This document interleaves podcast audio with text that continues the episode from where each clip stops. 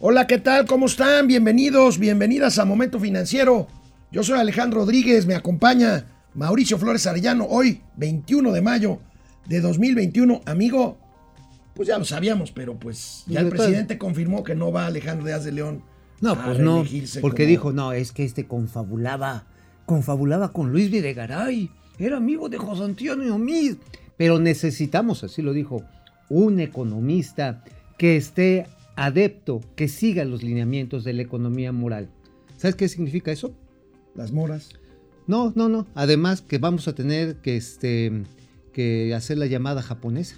¿Cuál es la llamada japonesa? Yamamoto. bueno, oye amigo, inversión extranjera directa récord. Reporta la tía Tatis, ¿hay que creerle o no? Falta el Banco de México. Con mis reservas, Ahorita diría que es una buena noticia, pero no tan buena, baby. Bueno, cese al fuego en Medio Oriente, Israel. Gracias a Dios. Cese al fuego, qué bueno, qué bueno. Vamos a ver esto, qué implicaciones tiene.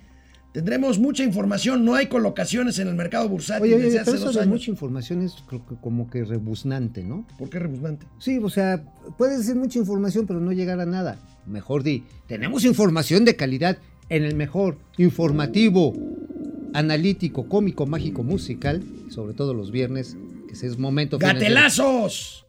Gatelazos, gatelazos. Eso sí están. El día de hoy es viernes y los mercados lo saben. José José nos espera al rato, ya saben. Esto es Momento Financiero. El espacio en el que todos podemos hablar. Balanza comercial. Inflación. Evaluación. Tasas de interés. Momento Financiero. El análisis económico más claro. Objetivo y divertido de Internet. Sin tanto choro. Sí. Y como les gusta. Peladito y a la boca. ¡Órale! ¡Vamos, réjete bien! Momento Financiero. Bueno, pues este, efectivamente, amigo. Al que le tocó esta semana la ofensiva presidencial fue al Banco de México. El presidente no le perdona al Banco de México que no haya habido remanentes cambiarios. Supongo yo que el presidente contaba con esa lana. Pues sí, pero que la vaya descontando. Por ejemplo, es como cuando dices, oye, quiero gastarme todos mis ahorros en comprarme una casota. Ok. Y después que me quede para la pensión.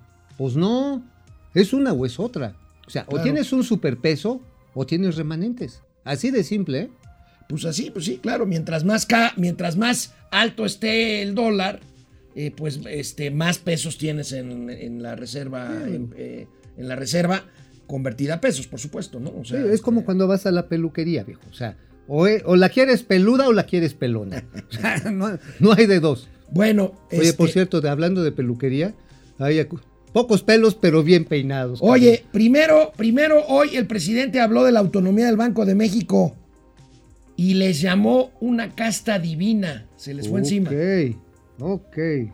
Em, sin que esto signifique que sean una especie de casta divina, porque sí eh, hay falta de información al pueblo de lo que hace el Banco de México. Por ejemplo, eh, si son eh, reservas de más de 190 mil millones de dólares, sería importante saber quién maneja esas reservas y cuánto se cobra por el manejo de esas reservas. O sea, estas eh, informaciones que se desconocen, que sean públicas, que la gente sepa, que expliquen. Antes se decía, la política es asunto de los políticos. No, la política es asunto de todos. Y los eh, técnicos, que a veces se creen científicos, sostienen que la economía es asunto de los economistas. Mira, hay una cosa que sale todos los años que se llama Informe Anual de Banco de México. El CIDE, el Centro de Investigaciones y Docencia Económica, tiene como 50 textos en los últimos 5 años. Hay muchos artículos especializados en la UAM, en la UNAM. Si no los lee el señor presidente, no es bronca de los libros, ¿eh? Claro. Es bronca del que no los lee. O sea, digo, si alguien quiere, es más, si tú entras ahorita a la página, así ya ahorita que estamos muy modernos con temas digitales, este, pones www.bancodemexico.com .gov, perdón, y te salen montones de artículos, estadísticas, gráficos bien bonitos. ¿Quieres enterarte qué hace el Banco de México? Ah, pues es el banco. ¿Cuándo Hay unos empezó? videos tutoriales muy bonitos Sí. y muy sencillos. Digo, pues este, pues no todo es la mañanera, neta. O sea, ahora sí, como dicen, quien quiera ir, que, que le lea. Bueno, y que le después de leye, que le criticar, después de criticar a esta casta divina, el presidente se quejó pues de A los ver. remanentes A y ver. pidió que se revisen otras cosas del Banco de México. A ver, viene, viene, viene. eh, que no nos ven a nosotros los del Banco de México con buenos ojos, aunque yo los respeto mucho y vamos a seguir, porque así conviene al país, respetando la autonomía del Banco de México. Sin embargo, en la pasada administración sí hubo remanentes y ahora no hubo.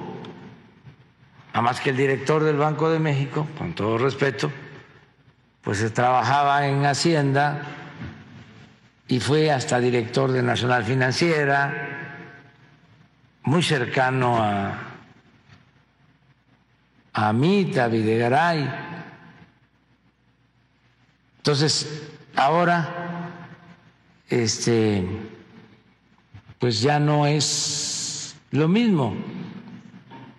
Tienes eh, razón, este, pudieron destinar una parte del remanente a ayudar para vacunas, recursos etiquetados, además, de acuerdo eh, a las disposiciones legales, ese dinero se debe de utilizar en pago de deuda. Sea, no, no es para que se derroche. Y pagar deuda, pues significa ahorrar en el pago del servicio de la deuda. Pudieron haber hecho algo. A ver, amigo, ¿tú crees que entrar a Banco de México es como ser presidente de la República o No. entrar al gabinete presidencial? No. O sea, para entrar a Banco de México tienes que someterte a una serie de exámenes, de auscultaciones, y solamente un grupo muy selecto de académicos entra. Perdóneme, o sea, no es como Ahora, entrar al gabinete. de- no la es como entrar al gabinete No, presidencial. pero a la Junta de Gobierno sí hay una propuesta del presidente. De hecho, Sí, sí, pero la, inte- la inteligencia, los que manejan. Ah, no, eso- sin duda. No, No, no, no, no. No, Ahí, sí. tiene, ahí sí tienes que saber la Sí, regla de sí, tres, mínimo. Si Ahora- no le entiendes como el presidente, Ahorita Pues que regresemos del corte vamos a ver eh, la historia de los remanentes en los últimos años, porque el presidente ayer dijo que no le habían dado el remanente cuando en años pasados sí. Pues cosa porque que no había una devaluación del peso Pero bueno, al final de la conferencia de hoy, el presidente de la República confirmó lo que ya sabíamos. No va a proponer la ratificación de ¿Y Alejandro quién crees que va a León. Yo creo que Gerardo Esquivel. no, hombre, va a ser Gibran. Gibran, Gibran, Atolini, ya de una vez que Yamamoto. regresamos después de una pausa aquí a Momento Financiero. Vámonos. Hola Internet, ¿cómo están? Buenos Internet, días. Depredador mercenario. Depre, otra vez, qué tempranero es Depre. Solo iba a saludar, pero lo que vio son dos cosas. La importancia que le dio el presidente a la cumbre del G20. De milagro su discurso no estuvo tan fuera de lugar si hubiera tocado otros temas. Pues, eh, participó en una junta de salud ahí mientras estaba en la mañanera. Mañanera. Oiga, señor presidente, ya le toca. ¿Qué, qué, qué falta de a ver, no, lo que pasa está en que él cree, el presidente, que en la mañana es un trabajo. Creo ¿A- que no es un trabajo. a A ver, a ver, cepillen al ñoño, por favor. ¿A quién? A, ver qué quién pasa, va? qué pasa el becario. Ah, no, ya A ver, pase- pásale la cámara a él para que diga. ¿A Ay, quién van a proponer? Gracias. Ay, ay, ¿A ay, quién ay, van a ay, proponer? no quiero que vean cómo me arreglo ¿A mis quién tres van a pelos. proponer? Pásenlo, por favor. A ver, van a poner a Tolini, van a proponer seguramente a No, ya en serio. Pues mira, van a tratar de mover, ¿sabes? A lo mejor a quién digo. Sería deseable, pero lo dudo, a Gabriel Llorio. Al Arturo. Herrera, ¿no crees? Este, Porque mira, hay, a ver, Bueno, sería un buen escape para Herrera. a ver, amigo. Para Arturo hay, Herrera sería un gran hay escape. una cosa. Una cosa es el lugar en la Junta de Gobierno de Alejandro Díaz de León, que se va a ir en diciembre. Se va. Y otra cosa, proponer un sustituto y luego el Banco de México proponga quién será su presidente. Claro. Por supuesto, el presidente va a tener influencia. No, Pero claro, entonces, hace una- presenta una terna al Senado. La pregunta es, A ver, el si alguno de los nuevos El que procedimiento va- es, es al Senado, a la al terna. Senado una terna que propone el presidente Sí. y La pregunta el es- Senado elige. el que gane de esa terna va directo a la gubernatura del Banco de México o irá como parte de la Junta de Gobierno y subirá a Gerardo Esquivel a la presidencia o a la Banco de Exactamente, alguna de esas. Ahora, Gerardo Esquivel, pues este, pues es muy, muy, muy este blandito, ¿eh? Con respecto Yo a. no creo que sea blandito. Gerardo Esquivel, yo estaba revisando unos tweets de él del 2018 en donde juraba y perjuraba que a pesar de que los catastrofistas éramos unos ojetes, este... ¡Ay, sí, güey! este, Se le que- salió una grosería, que- señores que del iba-. Ah, pues que estamos iba- en que iba a Ah, haber- perdón, ya que me- iba a haber chinga, yo ya me había un emocionado. círculo virtuoso de inversión pública e inversión privada durante este No. sexenio y que iba a ser madre. una maravilla. Pura que- madre, pura madre. Ah, dijeron, vamos a hacer una reestructuración del gasto por una reingeniería. No hicieron una reingeniería, hicieron un desmadre. No, una destrucción. Hicieron un desmadre, punto, así. Vamos a la tele. Vámonos. Bueno, pues hablando de esto del remanente, del remanente, bueno, no va Alejandro Díaz de León, se va a proponer una terna al Senado Oye, que va a elegir puede hacer a quién Gerardo sea miembro de la Junta de Gobierno y luego la propia Junta de Gobierno Oye. eh, verá quién es su nuevo Oye, pero gobernador. quiero decir, aunque hace rato mencionamos que Gerardo Esquivel podría ser el que está ahorita como subgobernador de Banco de México, posible sucesor, hay que recordar, recordar que se le cayó de la gracia al presidente, el señor Gerardo Esquivel, porque le dijo, no, señor presidente, ya ves que era, iba para subsecretario de Hacienda. Dijo, mire, si usted le reduce el IVA al, ahí en la frontera norte, pues vamos a tener más captación. O sea, la ecuación parecía bonita, pero que se le da Bueno, la amigo, volteó hoy- y quedó un hueco, nada más, de 6 mil millones de pesos en la captación de las Bueno, hoy el Entonces, presidente dijo, atrás. aparte de que va a ser un economista con, con autoridad este, social o con influencia o visión social, el nuevo, No, no. el nuevo el nuevo Seguidor de la economía y moral. Y seguidor de la economía moral. Dijo ambas cosas y dijo también que se trataba de un economista experimentado que ya ha tenido puestos de decisión en finanzas. Esto abre la puerta que sea o el secretario actual Arturo Herrera o el secretario Gabriel Llorio. ¿Tú crees que quiera echarse a correr este Yo creo que Herrera? Quiere, sí, claro, el Banco de México, bueno. Ya dice, ahí muere. ya ahí muere, Ahí, les dejo su relajo. Bueno, veamos, veamos en qué años hubo remanente en y en qué años no. Ahí tenemos, amigo, remanente ligero en 95, 96, 97 y 98. Luego hasta el 2002 volvió a haber remanente, al igual que en el 2003. Luego pasaron cinco años para que volviera a haber un remanente en el 2018. A ver, a ver, hay que explicar 2008. qué pasó en esos años, amigo. A ver, en los años de- del feliz neoliberalismo perro asqueroso neoliberal, mira, lo que vemos es que precisamente en el gobierno de Vicente Fox, cómo se aumenta ligeramente. El peso era relativamente estable en esos momentos. sí, sí, pero- Ajá. ¿Qué pasa en el 2008? Se viene la crisis, La crisis mundial subprime. subprime nos arrastra a todos, nos pone una de perro bailarín, lleva a muchas empresas incluso a, a nivel de quiebra, a corte acordarás, la comercial mexicana, este, incluso también se puso contra la pared Soriana, estuvo del cocol y se generan los primeros eh, remanentes por la devaluación del peso frente al dólar. Bueno, amigo, y el presidente dijo ayer una mentira, la verdad. Dijo, No, es que, es no, que, bueno, una, una no, de tantas. No, Bueno, tres de seis años de Peña Nieto tuvieron remanente, los otros tres no. a ver, nada más O quiero sea, no hay recordar. novedad en que este año no haya habido ver, remanente, a ver, hombre. A ver, es amigos. Chairos, clase de economía 1, palitos, les voy a echar una clase rápida. Ahí les va.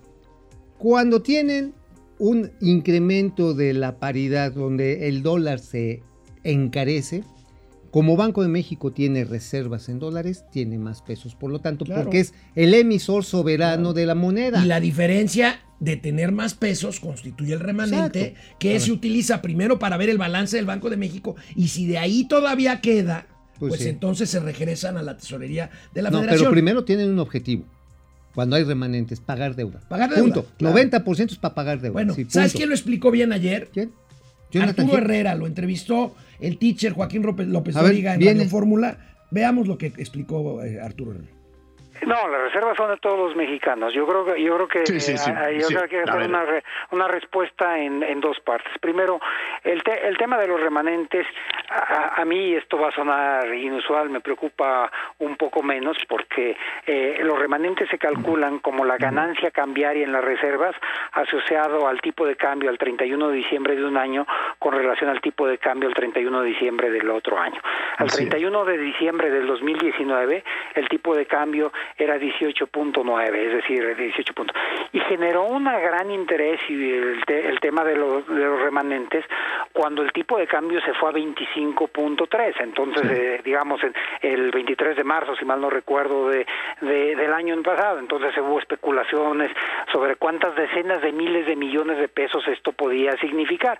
Y se estuvo en rangos arriba de 24, 25 pero cerró en 19.9. Entonces, este, gran parte de lo que motivaba la discusión me parece que se perdió afortunadamente porque es bueno para, para el país que el tipo de cambio no se haya mantenido en los niveles arriba de 20 eh, como estuvo. Ahora, lo que yo sí creo es que eh, pues, no hay ningún problema en saber pues, cómo se manejan las reservas del país. O sea, yo eh, yo sé cómo se manejan las reservas del país, parte de mis funciones, soy miembro de la de la de, de la de la Junta de eh, Gobierno del país, es una de las principales fortalezas del país el tener 195 mil mi- millones de dólares, se tienen que mantener que con muchísima prudencia, claro, se tienen que manejar con muchísima prudencia, es decir, no va a estar en activos especulativos, va a estar fundamentalmente en bonos del tesoro, etcétera, se tiene que conseguir siempre algún tipo de intermediario para, para, para comprarlos, pero en general para ese tipo de activos esas cosas son relativamente baratas. Este, yo no creo que pase nada tampoco si se da a conocer cómo se hace eso. Bueno, es que no se necesita dar a conocer, ya está. A ver, quien quiera. O sea, no tienes que hacer una mañanera para explicar cómo funciona Banco de México. Cualquier interesado no necesita ser un economista. Cualquier curioso, nada más pone www.bancodemexico.banjico.gov.mx y ahí viene. Bueno. No hay, no hay secreto. Oye, ¿eh? amigo, y el secretario No, Herrera explicó mejor que tú que sí hubo utilidades en el balance del banco, eh, pero, Pero- México, pero explicó cómo se utilizaron. A ver, viene ahí. Hubo utilidades. Lo que, lo, que, lo- lo que, lo que cambió es la forma en la que se utilizan esas utilidades. Se están generando Sí. una reserva técnica, están eh, cubriendo las pérdidas y después es lo que eh, es, es que se determina cuáles son los remanentes. Pero el remanente no es toda la utilidad. Entonces sí hubo utilidad, pero de acuerdo a los criterios que aplicaron, entonces no hay remanentes. Y a mí me parece que Exacto. va a ganar mucho a evitar esta discusión es dejar claro, porque tampoco es un tema muy complejo, es de aritmética, nada más se le resta y se le suma esto, etcétera, este, cómo se llega a, a esa cantidad. Y si se hace así, esta discusión va a quedar saldada de aquí al futuro y cualquier mexicano podrá, porque no es una ah, fórmula muy compleja calcular, si es que fuera de su interés, cuántos son los remanentes posibles. Oye, sí se me hace que se quiere el Banco de México el secretario. ¿verdad? Está ¿Qué diciendo, ole? está diciendo, este, pues miren, viéndolo bien, no es tan complicado. Mira, las reservas técnicas de Banco de México pues sería el equivalente, pero en una proporción mayor, al capital que tiene un banco comercial. Porque Banco de México es el prestamista en última instancia emisor soberano de la moneda en nuestro país. Y como tiene que recibir los, los dólares, las divisas que entran y convertirlas a pesos mexicanos, esa reserva técnica es la que le permite cubrir ese cambio. Entonces, una vez que ya entraron estos dólares, a ver cuánto tengo que reservar para respaldar los ingresos que recibí. Está O sea, como lo que cuando te entra, tienes que saber Ya. cuánto lo vas a aguantar para pagar. La Secretaría de Economía, la Secretaría de Economía reportó ayer lo que se considera un récord, un récord de inversión extranjera directa para el primer trimestre del año. Veamos esta nota, la principal del economista, que da cuenta de esta cifra récord de 11.864 millones de dólares, que es un 14.8% más respecto al mismo lapso del año pasado. Pero, amigo, a Pero, riesgo de parecer pero, aguafiestas, Pero, pero, pero, pero Pero bueno, de entrada la semana que viene Banco de México va a dar sus propios, eh, ya sus propios datos, ya no nada más de flujos, sino ya cómo quedó saldado. Ujú. Es decir, ya cuánto fue la cantidad. Y hay que recordar que el año pasado, cuando también se festija, festinaba que teníamos tuti millones de dólares entrando a nuestro país, resulta que cayeron 20% en términos reales. Ya los ven. Ahí los ven en esta tabla. que hay un factor que a mí me parece especialmente importante. 60% de esta inversión extranjera Son reinversión. son reinversiones, no son inversiones No nuevas. son inversiones nuevas. Exacto, las inversiones nuevas, nada más 18.6%. Se está entrando, pero nada Que más la esto, puntita. que esto va en concordancia con lo que hemos venido diciendo aquí, que no hay inversión en México. Bueno, sí hay, pero Bueno, poquita. poquita. Sí, o sea, podría haber mucho más. Podría haber una cantidad, el doble de este ritmo, pero no hay. Canal 76 de Easy, canal 168 de Total Play, Momento Financiero, Economía, Negocio y Finanzas para que todo el mundo Hasta los dolarizados. le entienda. Hola Internet, aquí andamos de regreso, pues pasamos echando rollo, no pasamos lista. A ver, ya pásala. ya. Francisco Guerra, buen día de cubas y botanas. Es deplorable ver. Fíjate, esto es interesante. ver, es deplorable ver que a los favoritos del Canal 11 ya los vacunaron porque los registraron como maestros. No es que lo, yo no estoy de acuerdo con que los hayan vacunado. No, para nada. Pero es que el, pre- el pretexto es que el 11 es parte del Politécnico Nacional Y por lo tanto son maestros. y por eso los vacunaron. Bueno, Oye, pues qué poca madre. ¿eh? pues mira, yo por tengo muy buenos ¿no? amigos Ah, en el Canal verga. 11 que qué bueno que los vacunaron. No, sí, pero sí, pero ellos, no, vacunaron sobre- ellos no tienen la culpa. Ahí sí es la casta divina. Más Y- bien, serían los lambiscones divinos. Alejandro Méndez desde Querétaro. ¿Sabes mi- cómo le hacen a Doña Austeridad? Van a ver algo pornográfico en este momento. No seas cochino. Alejandro Méndez. Hola, mi cua, cuajinais y tripa seca de las finanzas.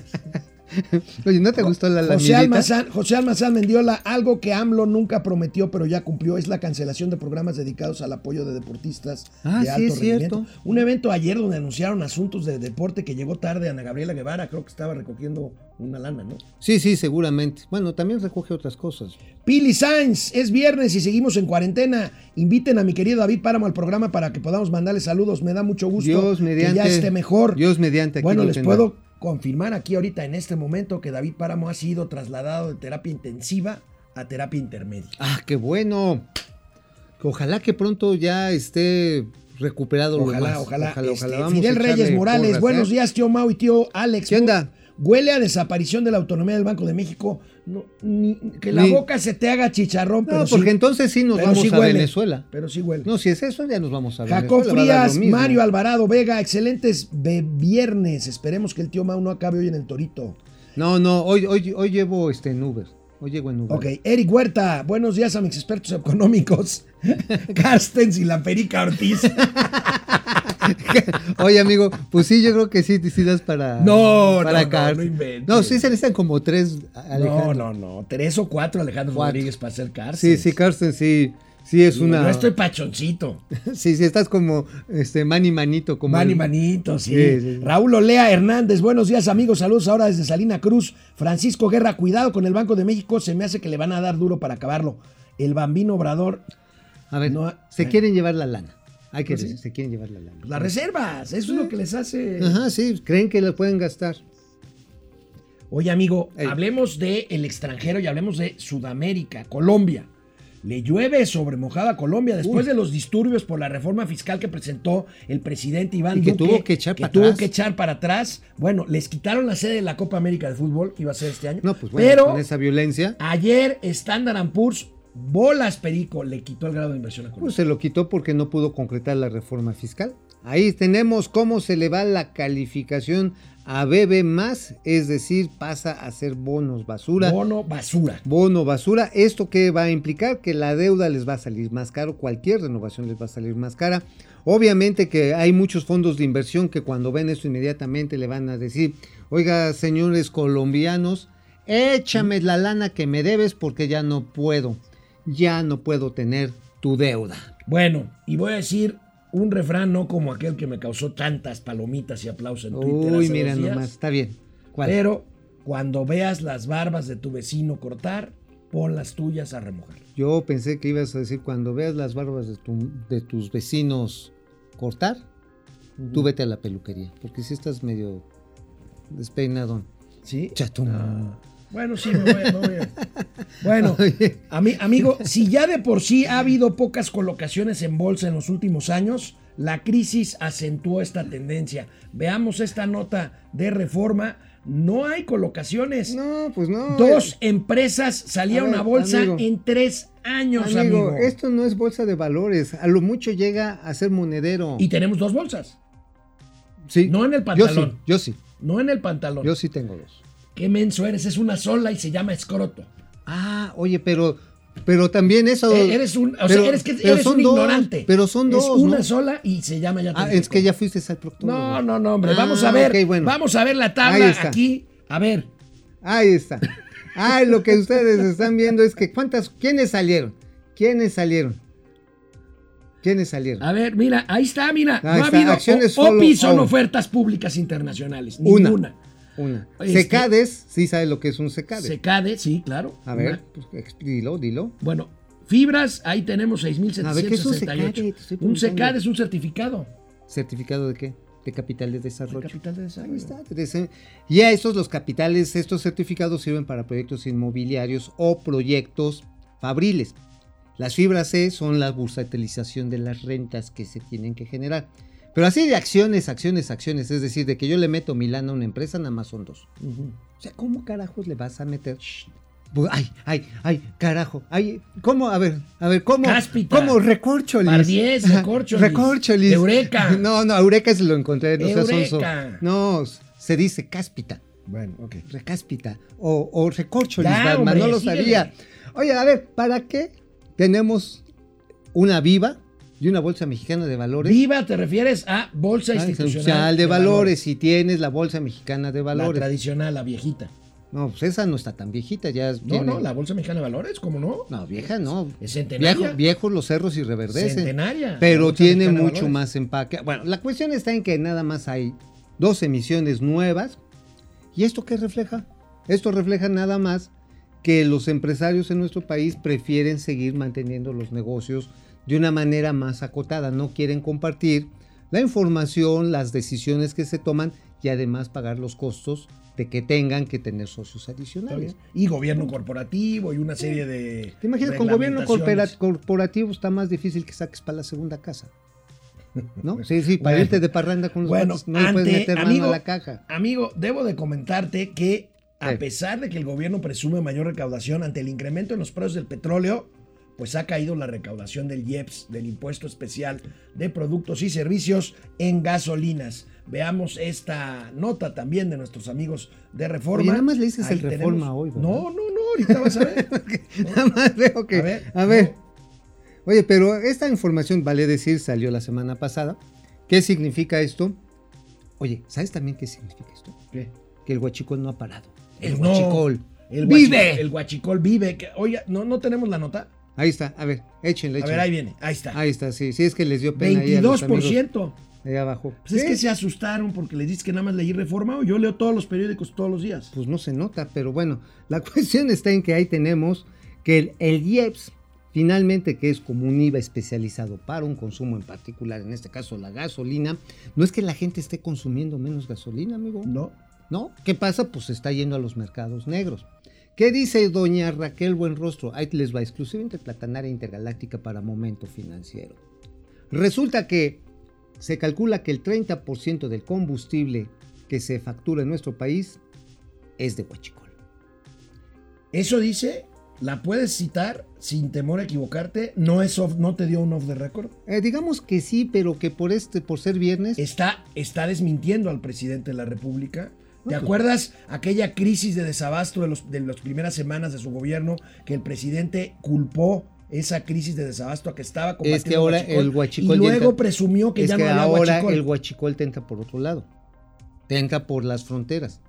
Te entra por el puerto marítimo. No, pero todavía, entra- no, sí. todavía hay ductos perforados. A ver, yo sé, yo sé que todavía te da, te, te asustan los piquetes Ya, ya, a no tubos. exageres, amigo. Sí, Cae- a le ver, cae- a a la ver. gente le cae gorda cuando, cuando ver, le cae gordo cuando cuando exageras. que cuando exagero. Ay, Exageras ay, sí, yo, yo soy, yo soy bien Ya, ya, ya, hombre, A ver, síguele. sí, le, a, a ti los piquetes sí te espantan.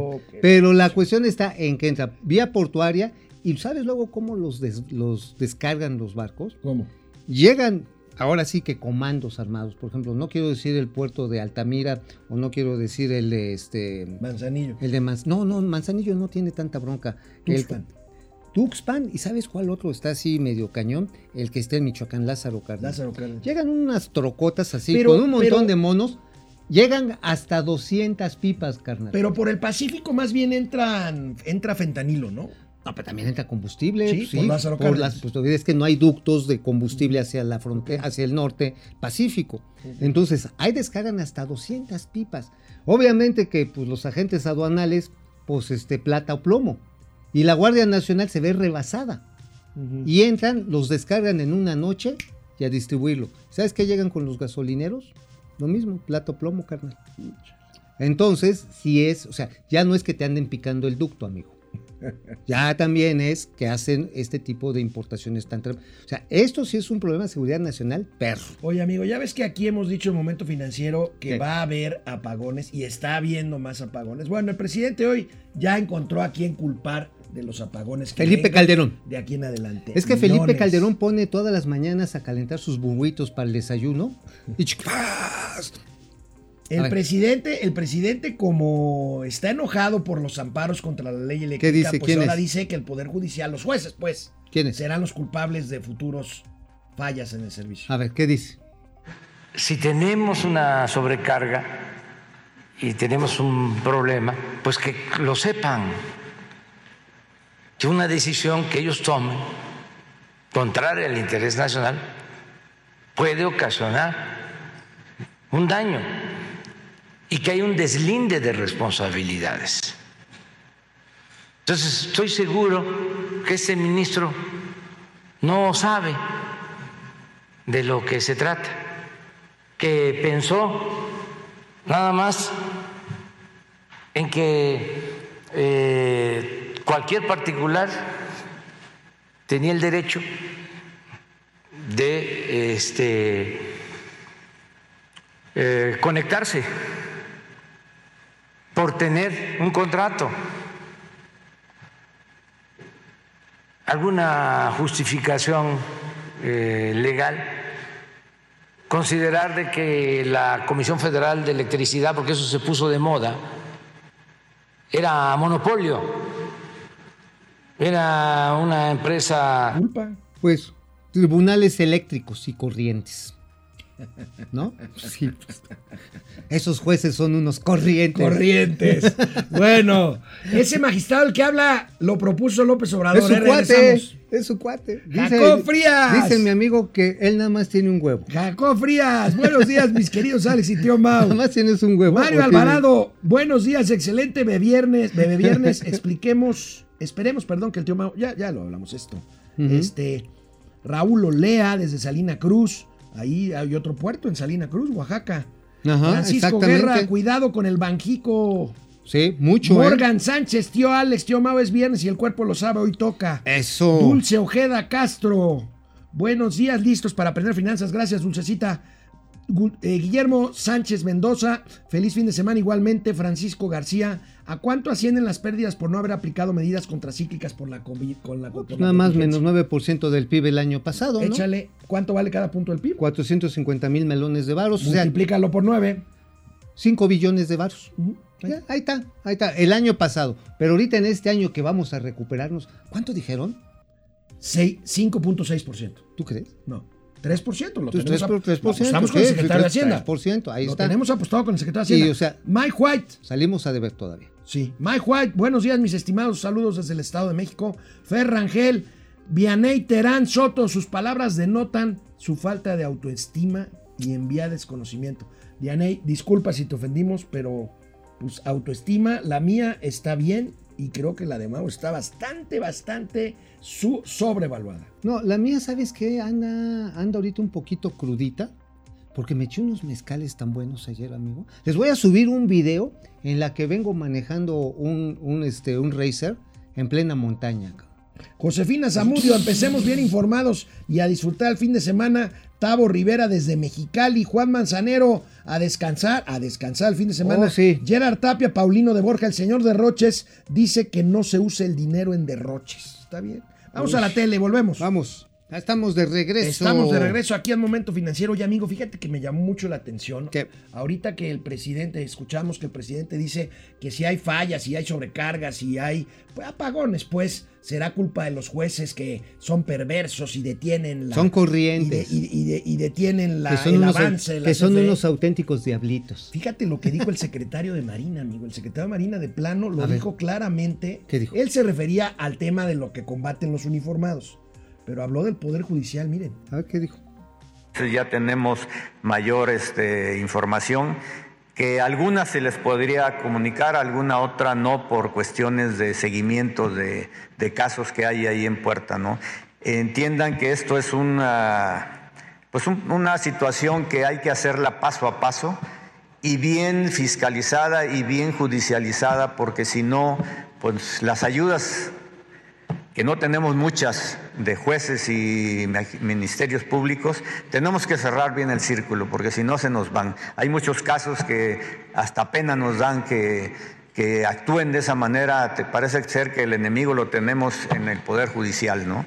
Y tenemos que cerrar bien ese círculo para poder llegar a cabo a la detención. Tenemos varios casos, pero los tenemos que hacer muy bien hechos. No, bueno, ya el, declaraciones. el ejército, la marina, pues próximamente va a impartir justicia. Ah, pues es nada más lo único que le falta. Eso y venir a hacer momento financiero. Sí, no, pero eso inmediatamente. Bueno, 30 bueno. segundos después. Fuertes declaraciones del secretario de Marina. es una declaración de guerra. Pues sí. Y el presidente a un lado, ¿eh? Diciendo, el Poder Judicial es el enemigo en casa. Oye, amigo, Oye, ayer. a ver, ¿te acuerdas que decía el presidente que iba a regresar el ejército a los cuarteles? En su Sí, campaña? claro, claro, hay grabaciones. Amigos Chairos, bienvenidos a su realidad. Ayer se decretó un cese al fuego en Medio Oriente, afortunadamente entre Israel y Palestina, 300 muertos casi. Es una buena noticia, intervino el presidente Biden. ¿Qué tiene que ver esto con los mercados internacionales, amigo? Bueno, pues despresuriza la presión. Ay, la despresuriza Despresuriza la, la presión. Ya me vi muy gatel. Despresuriza las cotizaciones del petróleo y también de futuros agrícolas, curiosamente. ¿Y por qué las despresuriza los agrícolas? Porque el, el transporte de las zonas donde ahorita en el mundo hay producción de granos de trigo, de maíz, de soya, se pueden desplazar sin mayores costos de, pues, de transporte. Ahí Bueno, es importante en Ahí está, sentido. ahí está, el cese ojalá y dure, vaya, es un, es un problema no nuevo, es un problema que lleva décadas. Es una tragedia años. humana espantosa. Este, es una tragedia humana, ciertamente. Vamos a ver.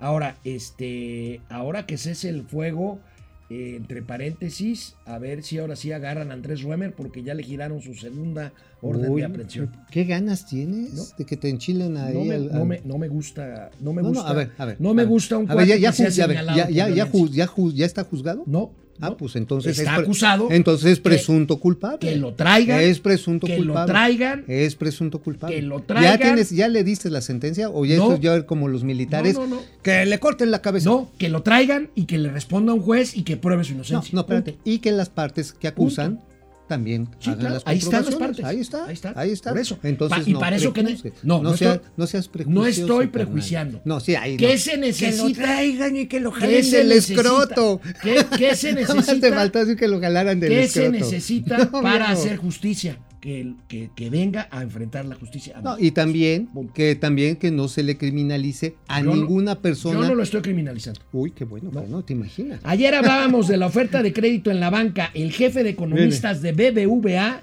Carlos Serrano, precisa algunas particularidades de Bien. este tema. Por su parte, el financiamiento de la banca al sector público a través de instrumentos de valores continúa creciendo de forma notable. Sin embargo, el financiamiento al sector privado continúa descendiendo. Por componentes vemos que la cartera de vivienda sigue manteniendo un buen dinamismo, pero las de consumo y empresas siguen en contracciones. La de consumo continúa en contracción debido a que los hogares en esta crisis han aumentado sus niveles de ahorro y por lo tanto requieren de menos crédito y la de empresas ha caído debido a que la inversión en el país, principal determinante de la demanda de crédito por parte de las empresas, continúa con una trayectoria descendiente y se ubica hoy en un nivel que es 15% menor al que mostraba en enero de 2019. Fíjate que ese dato que da el economista en jefe de BBVA en México, Carlos Serrano. Carlos Serrano, es muy interesante. En 2005, la inversión extranjera en valores gubernamentales representaba el 4.2% del Producto Interno Bruto. O sea, era poquito, pero ahorita representa el 0.3%. Una cuarta parte de eso. Sí, o menos, menos. Estás hablando de una décima parte, carnal. O sea, de 0.3% a 4.2% es menos del 10%. O sea, ¿qué ha sucedido? La economía ha crecido, pero no ha arrastrado más inversión extranjera directa. Obviamente hay empresas extranjeras que ya luego se hacen mexicanas, les gusta el ambiente, les gusta este, el Tonayán con Lulu Roja, pero, pero también es cierto que no hay la gran atracción que esperábamos con el TEMEC. ¿eh? Muchas empresas están regresando, no a México, de Asia, están regresando a Canadá y a Centroamérica. Ya lo hemos hablado, amigo, es, es desaprovechar una oportunidad de la guerra comercial entre Estados Unidos y China para poder traer empresas que antes maquilaban en China, traerlas para acá. No, pero mientras, no, no, no importa. Lo importante es el acuerdo que tenemos ya de vuelos sin visa, viajes sin visa. ¡A Bolivia! ¡A Bolivia! ¡A Bolivia! Viajen a las playas de Bolivia, son preciosas. No, no, hombre, y el plato, el plato original que hay frente al lago Titicaca, pues hay, a veces te sirven titi y otras veces pues lo que hay, ¿no? ¿De qué escribió Mauricio Flores Arellano hoy en el periódico La Razón, cuyo lastre editorial Soy es yo. mi amigo, es mi amigo. 14 años de ser el mejor lastre de ese periódico. Perfecto. O sea, ese periódico pudo haber crecido más, pero, Sí, sin duda. pero ahí me tienen, ahí me tienen, me, me apapachan cuando pueden. Y entonces lo que tenemos es la grilla en el sector empresarial, ¿Otra en las vez? cúpulas. No, pero ahorita se está poniendo bien sabroso. Mira, hay un... Oye, ¿quién les puso a los presidentes de los organismos empresariales con Camín, con Canacos? ¿Quién les puso de nuestros amigos los cupuleros? Los ¿Quién fue? cupuleros. Fue, fue, no, le pusieron Sí, los sí, cupuleros. los cupuleros. No me fue, acuerdo quién fue. ¿Fue este, Alberto Barranco? No, O- los cupuleros fue este, no, porque el señor Barranco es muy propio, muy docto, no, no se atrevería a decir ¿quién- malas quién- palabras. quién fue? Este, nuestro amigo el anticutimano, este, que estuvo mucho tiempo en el financiero y que después estuvo haciendo, ¿qué habla así? Que está, eh, Luis Soto. Luis Soto. Luis Soto, A el- Luis Soto le puso los cupuleros. Ajá, así es, el anticutimano, saludos El Luis Soto. anticutimano, mi amigo Luis Soto. Un abrazo grande. A ver, venga. Bueno, ¿qué pues, escribiste? pues ahí está precisamente la grilla, en que ya están saliendo algunos vicepresidentes, como el señor Giuseppe Campulongo, Campulongo, Campulongo, Campulongo, vicepresidente. de vicepresidente de, la Concanaco, diciendo, señores, todos nosotros que somos vicepresidentes, presidentes, mesas directivas, somos ilegales. Nos saltamos la ley de cámaras porque debimos haber renovado y no haber aceptado la intromisión de la Secretaría de Economía, Graciela Márquez, cuando estaba, para extender los periodos. Debimos haber empezado a hacer la sustitución. Y esto, amigo, va a poner el tema bien caliente ahora que viene ya para la segunda mitad de vera- del verano la Convención Nacion- Nacional de Industriales, la, de la CONCAMIN, y el proceso para la sustitución del próximo presidente y también de la CONCANACO. La grilla se está poniendo dura porque, ¿sabes qué? ¿Por qué? Quieren poner la piernita dura por lo que pase el próximo 6 de junio. A ver, explícame eso, no entendí. Oh, pues sí, a ver, después de que los han agarrado a mazapanazos durante dos años, casi tres años, pues ya quieren unas representaciones empresariales que suban más las manos. Ah, ya entendí. Bueno, ahí está la grilla. La grilla de los cupuleros, citando al buen Luis Soto. Soto. Canal 76 de Easy Vive Saludos TV, al canal anticutimano. 168 de Total Play, Mundo Ejecutivo Televisión. Volvemos a Momento Financiero. Vámonos, vamos. Hola Internet, ¿cómo están? A ver, ¿quién más está por acá en viernes? Ay, saluda, saluda. Eric Huerta, no, ya nos dijo, hasta nos puso el Castens y la perica, qué bárbaro. Estuvo muy bueno. Fue Rangel, Josefina Zamudio, Tavo Rivera, Juan Manzanero, Gerardo Tapia, Gustavo López Manín dice, buen fin de semana, el presidente haciendo su gatelazo diario. Uy, oye, pero estos gatelazo, ¿sabes cuál es este gatelazo? Esto de subir a los milicos a la marina, a echarle el montón a la Suprema Corte. Digo, entre eso y una amenaza de golpe de Estado, Bueno. No hay diferencia, ¿eh? Oye, ¿le dirías gatelazo a lo que dijo el secretario de Marina de que el Poder Judicial es. ¿Cómo El dijo? enemigo Este, en casa. en- el enemigo en casa del Poder Judicial. No, yo más bien diría que también es la otra llamada japonesa. Yo le recordaré al secretario de Marina que no es en casa. Puede ser enemigo, pero no es en casa, es un poder autónomo. Totalmente. Pero dice, pero que el están- presidente no quiere que lo sea. No, no. Quiere que él impartir la justicia y que lo administre Víctor. Garcés, buen día, buen fin de semana. Ráfaga Martínez, hace tiempo no saludaba al buen Ráfaga. Ráfaga. Buenos días a los gemelos diablo de las finanzas, está bien. Saludos desde Colima, excelente programa, no me lo pierdo. Gracias. Daboc. Rubén Rodríguez, saludos al Cubas y al Pulques, expertos financieros, para que todos los borrachos lo entiendan. Oye, Está bien, yo, güey. yo el Cubas porque voy así con hielitos. Tú el pulque, ¿sabes por qué? Por lo blanco y lo baboso. Francisco Delgadillo, saludos a la guayaba y a la tostada.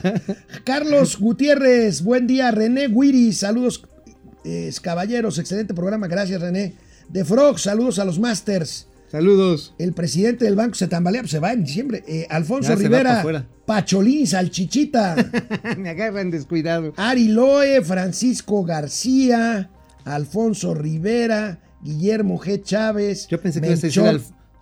¿Qué? Melchor Izón. Ajá, ándale. Ah, pues es como el cura Melchor, ¿no? No, hombre. Sí, ¿no? O cura Melcacho. No, Los contratos que mantiene escondidos el presidente, ¿cuándo los hará públicos?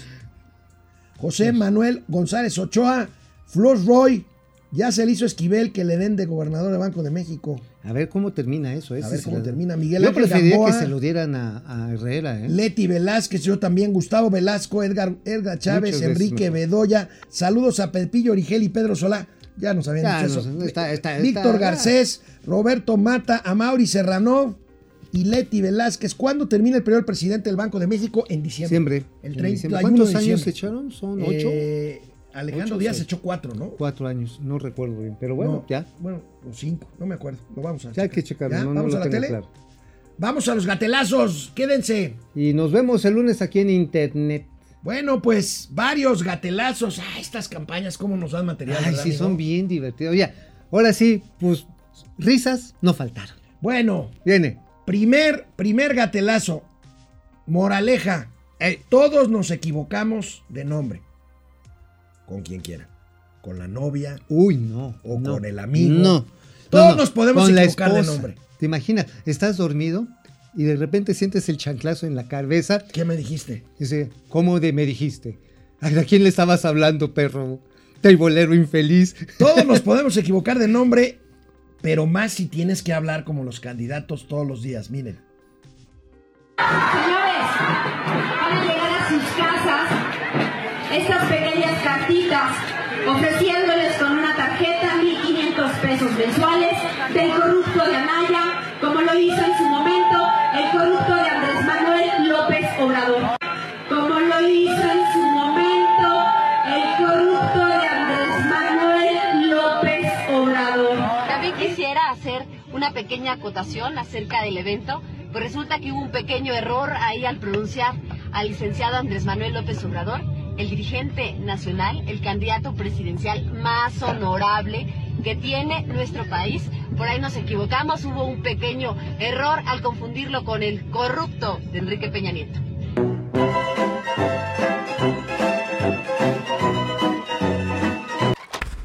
Oye, este, este pequeño error, Este es un un clásico, es un clásico capirucho. Así dos vueltas al aire y ¡púmbale! Un pequeño error, un pequeño error. Sí, sí. Ah, usted es un hijo de la guayaba. Oye, usted es un ratero. en. Guerrero, Ay, perdón. en Guerrero, te pregunto, ¿gobernará Guerrero Evelyn Salgado la Torita o su papá el toro Félix Salgado Macedonio? No, la torita se va a dedicar a los palenques. Bueno, ya se dedicaba a la cantada. Pues sí, que no le iba a los palenques a echar el gallo. Pues sí, cantaba las de Selena y todo eso. mejor vamos al gatelazo Pues en lugar sí. de oír a este granuja. Ay, ay. Él sabe perfectamente que las decisiones las tomo yo. Las tomo yo.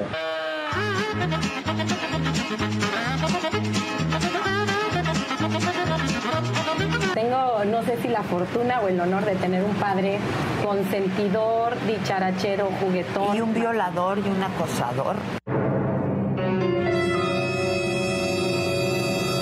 Nosotros lo conocemos, yo lo conozco eh, de toda la vida. Sabemos cómo se da todo esto en el escenario político y se presta, se presta de verdad a que se dé muchísimo golpeteo. Pero estás de acuerdo que esto no puede ser por, por, por fe, ¿no? De te creo, no te creo. Hay denuncias en su contra. Hay denuncias en su contra. Yo estuve trabajando en la Secretaría de la Mujer, como delegada de la Secretaría de la Mujer, durante nueve años. Y bueno. Con gobiernos priistas también, con gobiernos priistas también. No, da mucho gusto ver, porque dicen que Guerrero es un estado muy machista, misógino, y fíjate que me da mucho gusto ver. Lo mismo dicen de tu papá, ¿eh? Bueno, pero eh, a eso voy. Pueden decir. Hasta el, hasta el toro le dicen. Al carajo. Oye, oye, este, paren esa masacre. Oye, pa- Oye, quiero gracias a los amigos del a- Heraldo. del Heraldo, a Franco Carreño, querido Franco, Gracias. gracias. Adelita, preciosa Adela. Oye, gran Gracias. entrevista, ¿eh? Gran entre- bueno, Adela, es muy buena entrevistadora. Bueno, qué bárbaro. Bueno, veamos ahora otro gatelazo. Esta es una de las candidatas favoritas de Mauricio Flores Arellano. Mi vida. seguir creyendo en mentiras? Yo no. Mi voto es de verdad. Vamos a ganar. A huevo que sí se puede. Te volaron la bolsita esa que tenías aquí abajo, No, compadre. me agarraste descuidado con ese, con ese gatelazo. Oye, pero este, ahí traía muchos, ¿no? Muchos, sí, ¿Nos traía muchos. Pues más o menos, digo, había unos blancos para que me vaya sacando la cuenta amigo. y los amarillos. El siguiente gatelazo Bien. es una joya. Bien. Muchos se quejan en Palacio Nacional, muchos se quejan en Palacio Nacional de que hay montajes en su contra. ¿Quieren ver un montaje? Vean este acto de campaña de Dolores Padierna, la esposa del señor de las ligas. No, no, la no le digas así, no le digas así. La ¿Cómo candidata se llama el señor de las ligas? René Bejarano. Ah, dile correctamente, René Bejarano, mejor conocido como el señor de las ligas. Bien, bueno. Digo, porque Hoy- tú te acuerdas, pero hoy- la juventud no. Hoy Dolores Padierna está buscando la alcaldía de Cuauhtémoc. Qué miedo. Y vean este montaje. montaje. Sigan, por favor, el Ah, círculo viene, amarillo. Es sumamente importante apoyar la economía familiar. ¿Dónde gasta eh, su dinero la familia? Pues en la tienda de la esquina, en el mercado de su colonia y toma el taxi que está cerquita de su casa, etcétera. Entre todos nos podemos apoyar, entre todos nos podemos ayudar. Además de económicos, habrá todo un programa muy grande, muy importante de cultura. O ¿Qué sea- volé? ¿Creía que era el FIFA Fest o qué? Oye, no era, yo pensé que era Carlos Loret, ya ves que dicen los montajes. Oye, o sea, pongo un meeting de Morena y que sucedió que hace cuánto, hace X años, a lo mejor el cierre de campaña de López Obrador, y luego pongo mi súper, nada más que, oye, yo creo que eso lo hicieron así con, ¿cómo se llama? Word Script o algo así, porque no pudieron borrar Oye, el globo. Oye, fíjate que esta imagen sigue en la cuenta de Twitter de Dolores Padierna. No tienen vergüenza, de veras. No, pero es que Son- sabes que- O sea, no tienen vergüenza. Es que si no, lo van a considerar como gasto de campaña. De- pues sí, No, mejor no, mejor no lo quites, carnal. Dile que lo mandó a hacer nuestro Bueno, hijo. hoy es viernes y tuvimos muchos gatelazos. El último, el último. El- Ahí les va. viene. Nosotros aquí en Momento Financiero seguimos recomendando a los candidatos clases de dicción. Es más, les damos clases de dicción aquí. Oye, Mauricio. ¿sabes qué te faltó también? ¿Qué? La candidata que ofrece chichis nuevas para todas. Así lo dicen. Sí, sí, sí. Hay que este, ponerla, chichis ¿no? para la banda. Pero bueno, vamos a ver esta que necesita clases de dicción. Controlamos el entorno del niño, me preocupa. ¿Cómo mandamos al niño a que él, en la mayoría de sus compañeritos, o, o todos, no sé cuántos, pero tiene papá y mamá de diferente sexo, y él va a tener dos, un papá y mamá del mismo sexo? A lo mejor en la idiosincrasia nuestra todavía es difícil. Este, Mira, qué, qué- qué bueno. ¿Qué sexo eres? Mira, lo bueno es que es viernes y sí voy a tener sexo. ¿Hoy te toca sexo? Sexo. ¿Quién sabe qué es sexo? Pero creo que a mis años todavía podríamos buscar sexo. Oye, amigo, a ver, ya en serio, ya para terminar esta. Bueno, es que Ah, sí, ya es está bien, está bien, ya. No te pongas tan No, orondo. amigo, no te pongas ¿Qué está tan pasando? ¿Qué está pasando en el mundo? ¿Qué está pasando en el mundo? Mira, el país La andino, pandemia. el país andino, Chile, ha sido un ejemplo de desarrollo por décadas. Chile puede tener muchas cosas, la dictadura pinoche- pinochetista, el golpe El de regreso Estado, a la el- democracia. El regreso a la democracia y luego un gran desarrollo. Ahorita tiene problemas con la clase media porque se está viendo eh, pues afectada por eh, cuestiones... Se este, agotó eh, un modelo se- de se agotó crecimiento. un modelo. Y sobre Pero- todo para los jóvenes. Pero ve esta imagen, amigo, del periódico El Mercurio, que es uno de los principales periódicos de Chile. 96 constituyentes están a favor de restringir o prohibir la inversión extranjera en una nueva constitución. ¿Qué, qué onda? Pues bueno, ¿Y son- entonces qué le va a pasar a Chile? pues asumo que le va a pasar algo feo. O sea, le va a tener que contar las semillas. Va a tenerle que contar las venas al Chile, literalmente, porque es un país que tiene du- 20 millones de habitantes y la verdad está en que pues es un retorno a los nacionalismos, ¿no? Pues piteros, ¿no? Pero muy piteros, a los nacionalismos de los cuales habíamos huido exitosamente durante 50 años. Bueno, amigos y amigas, llegamos así al fin de esta semana. El lunes nos vemos. Por favor, si salen, usen Y cubrebocas. si se quedan en casa, se lavan las manos, las patas y el uyuyuy. Nos vemos el lunes.